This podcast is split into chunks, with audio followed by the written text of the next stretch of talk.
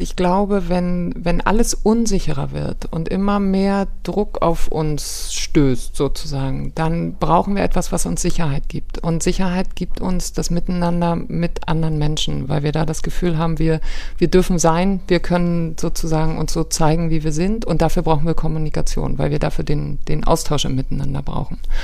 Und was ja unheimlich wichtig ist in so Veränderungsprozessen, ist zu gucken, welche Bedürfnisse haben Menschen. Also was brauchen sie, um in diesen Zeiten gut miteinander in Interaktion zu gehen, ähm, um gut arbeiten zu können, um diese neuen ähm, Ansprüche, die auch in Veränderungsprozessen auf sie einprasseln, um die gut aufnehmen zu können. Und all das braucht Kommunikation. Und da müssen wir gar nicht so sehr nur in die Unternehmen gucken oder ähm, in das, was da passiert, sondern können wir irgendwie im ganz Kleinen, im Privaten bei uns anfangen. Also guck dir ein kleines Konstrukt einer Familie an oder geh in was Größeres irgendwie in, in Freundeskreis oder in Miteinander das Einzige, was uns hilft, da wirklich ähm, gut im Austausch zu sein und auch stabile Beziehungen aufzubauen, ist Kommunikation. Wenn wir nicht kommunizieren können, ist es immer schwierig. Also dann merkt man immer, dass, dass man nicht so richtig gut in den Kontakt miteinander kommt. Und es wird einfach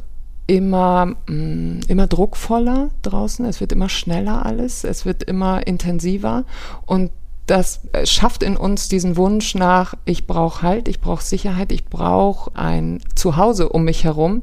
Und Zuhause erschaffen wir über Menschen. Und das ja, erfordert dann mehr Kommunikation.